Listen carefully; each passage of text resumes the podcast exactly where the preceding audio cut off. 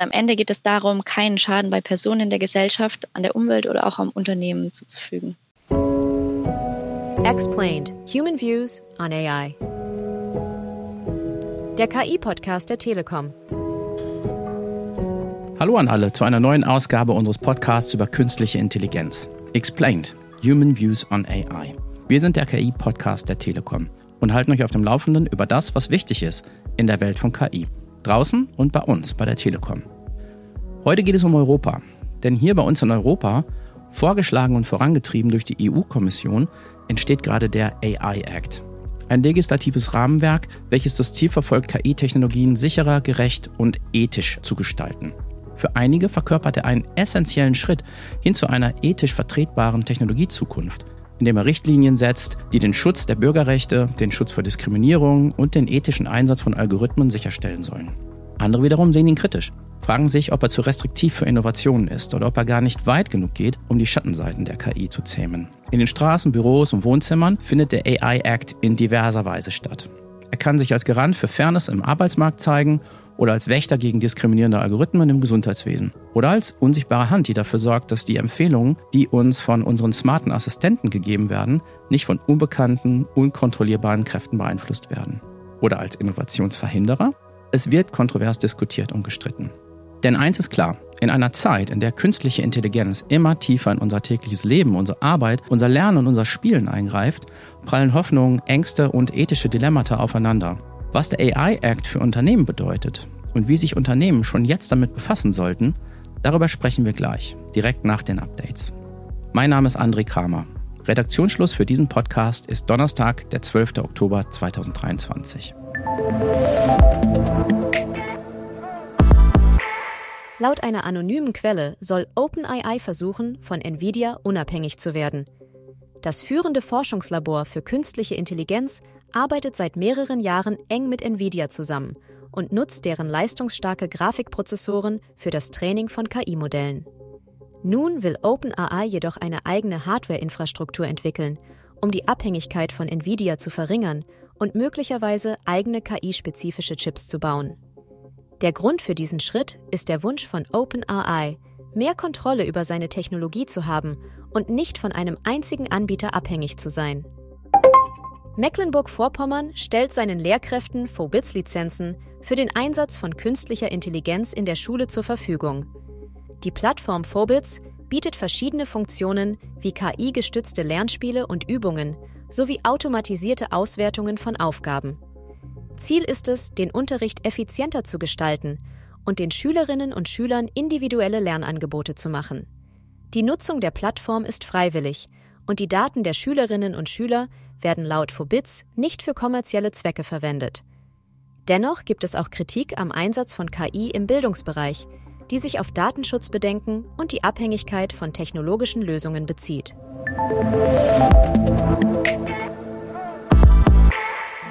In dieser Episode blicken wir auf das Thema KI-Regulierung, konkret den AI-Act der Europäischen Union. Wer sich in den letzten Monaten mit diesem Thema beschäftigt hat, mit KI, und sei es auch nur oberflächlich, der hat sicherlich von diesem Begriff schon gehört. Neben anderen regulatorischen Initiativen und Gesetzesvorhaben, wie dem Digital Markets Act zum Beispiel oder dem Digital Services Act, ist der AI Act eines der wichtigsten Vorhaben der EU im Bereich Tech-Regulierung. Aber was hat es damit auf sich? Was bedeutet das für Unternehmen in der EU und sollte man davon schlicht heute einfach mal gehört haben als Unternehmenslenkerin oder Expertin oder gilt es bereits jetzt mit dem Thema sehr, sehr genau unterwegs zu sein und die Entwicklung zu verfolgen? Dazu spreche ich heute mit Isabel Neubert von der Deticon. Das ist das Beratungsunternehmen der Deutschen Telekom. Isabel ist dort Managerin im Digital Innovation Research and Engineering Center. Hallo Isabel. Hallo André.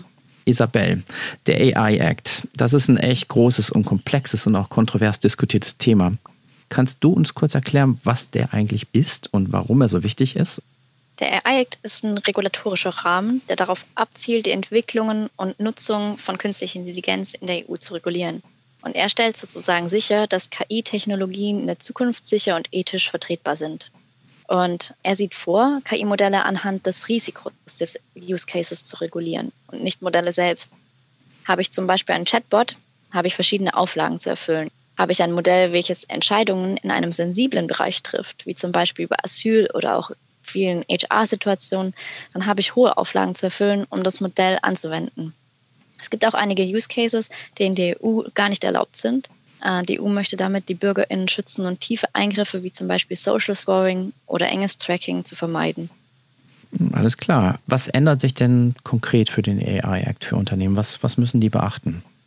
Also zunächst gibt es wenige Unternehmen, die einen Überblick über alle AI-Use-Cases haben und die im Unternehmen überhaupt angewendet werden. Dazu gehört zum Beispiel auch die Nutzung von ChatGPT. Und wenn ich als Unternehmen nicht weiß, welche Use Cases angewendet werden, ist es schwierig, die Einhaltung des AI-Acts für alle KI-Anwendungen sicherzustellen. Zum Beispiel durch Low- und No-Code-Anwendungen ist es jetzt auch nicht mehr nur noch die Entwicklungsteams, die KI-Anwendungen entwickeln und betreiben, sondern es kann jede Person im Unternehmen ein KI-Modell erstellen, für eigene Aufgaben oder zur Weiterverarbeitung bereitstellen. Das macht die Situation im Unternehmen sehr unübersichtlich. Allerdings, äh, guter Punkt. Also wenn dann die entsprechende Transparenz geschaffen wurde, was dann? Also wenn ich mir so einen Überblick über aktuelle und zukünftige Use Cases im Unternehmen geschaffen habe, sollte man mit den Entwicklungsteams und AnwenderInnen in den Austausch gehen und verstehen, wie diese arbeiten, was für Tools, Methoden und Guidelines sie brauchen, um verantwortungsbewusst AI-Use-Cases zu entwickeln, zu betreiben, weiter zu verkaufen und zu nutzen. Diese Tools, Methoden und Guidelines sollten dann den Personen zur Verfügung gestellt werden. Sie könnten selbst entwickelt oder auch eingekauft werden. Viele Methoden sind auch als Open Source verfügbar. Außerdem brauche ich Schulungen, Workshops, Kommunikation über das Thema, über die Prozesse, die vorhandenen Tools oder auch, warum das Thema so wichtig ist. Denn am Ende geht es darum, keinen Schaden bei Personen in der Gesellschaft, an der Umwelt oder auch am Unternehmen zuzufügen. Das leuchtet ein. Dann lass uns mal auf dich und deine konkreten persönlichen Erfahrungen schauen. Was machst du als Beraterin in diesem Thema? Also ich habe als Teil eines Projektteams in den letzten Jahren diese Tools und Methoden entwickelt, um Werte in die Technologie zu übersetzen. Wir sind in einem interdisziplinären Team nach dem Design Thinking Prozess vorgegangen haben uns also tief damit beschäftigt, wie die Entwicklungsteams arbeiten und wo sie am besten unterstützt werden können. Dadurch konnten wir tatsächlich hilfreiche Tools entwickeln, die gutes Kundenfeedback erhalten. Für mich ist das eine sehr erfüllende Beratungsarbeit mit viel Purpose, das neben Sustainability ja gerade in der Tech-Branche sehr benötigt wird. Und als Beraterin habe ich auch mit sehr vielen Einheiten interdisziplinär zusammengearbeitet, wie zum Beispiel Compliance, Law and Integrity oder eben die AI-Entwicklungseinheiten und diese Einheiten an einen Tisch zu bringen und gemeinsam an AI for Good, also AI, um Menschheitsprobleme zu lösen oder Good for AI zu arbeiten, ist super spannend. AI for Good, Good for AI, das klingt in der Tat spannend äh, und erinnert mich an, an Begriffe wie Tech for Good, Green Tech äh, und so weiter. Oder generell an so Purpose Statements wie Build a Better World. Wie siehst du das, Isabel? Ist AI for Good ein Antrieb für Menschen, die eine bessere Welt bauen wollen und hier vielleicht ein für sie passenderes Betätigungsfeld finden als zum Beispiel bei der Leidenschaft für ökologische Nachhaltigkeit, so wo Green und Clean Tech gestaltet werden? Also wir möchten ja unseren Planeten und unter uns Menschen möglichst Frieden erhalten. Und der Einsatz von Technologie kann beides. Es kann Ungleichheit, Ressourcenverteilung, Ausbeutung des Planeten weiter vergrößern oder auch so eingesetzt werden, dass man diese Probleme angeht und sie verkleinert. Also zum Wohle der Menschen und des Planeten. Für viele Menschen, die etwas in der Welt verändern wollen, kann AI for Good ein attraktives Arbeitsfeld sein. Es bietet eine Plattform, um Lösungen für komplexe Probleme zu entwickeln und von der Bekämpfung des Klimawandels bis hin zur Ver Verbesserung des, der Gesundheitsversorgung in unterversorgten Gebieten. Und es ist nicht so, dass ausschließlich in einem ESG-Steuerungsteam oder in Teams, welche ökologische Nachhaltigkeit vorantreiben, ein guter Purpose ausgelebt werden kann. Das G steht zum Beispiel für Governance und bezieht sich auf die Art und Weise, wie Unternehmen geführt werden. Und darin ist es auch Themen wie Unternehmensethik, Transparenz oder Rechenschaftspflicht. Technologie zum Guten zu gestalten fällt ebenfalls unter diese Kategorie. Und Technologie kann dann dazu beitragen, soziale Ungleichheiten zu verringern, den Zugang zu Bildung und Gesundheitsdiensten zu verbessern und transparente Governance-Strukturen zu schaffen. Ein Team, das an der Entwicklung von Technologien arbeitet, kann also genauso einen sinnvollen Zweck verfolgen wie ein Team, das sich auf ökologische Nachhaltigkeit für Unternehmen konzentriert. Na, wenn das kein leidenschaftliches Plädoyer für ein Tech- oder AI for Good Engagement ist, dann weiß ich es auch nicht. Danke dir, Isabel, für diese spannenden Einblicke. Danke, dass du hier über dieses wichtige Thema gesprochen hast. Sehr gerne.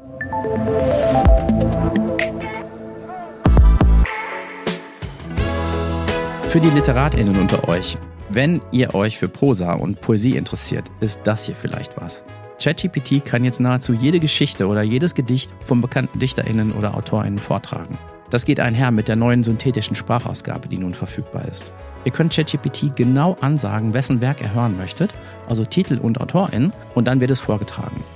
Auch wenn es vielleicht nicht so gefühlvoll klingt wie menschliches Rezitieren, weil ein Mensch dann doch Emotionen in seine Werte legen kann, ist das eine nette kleine Neuerung.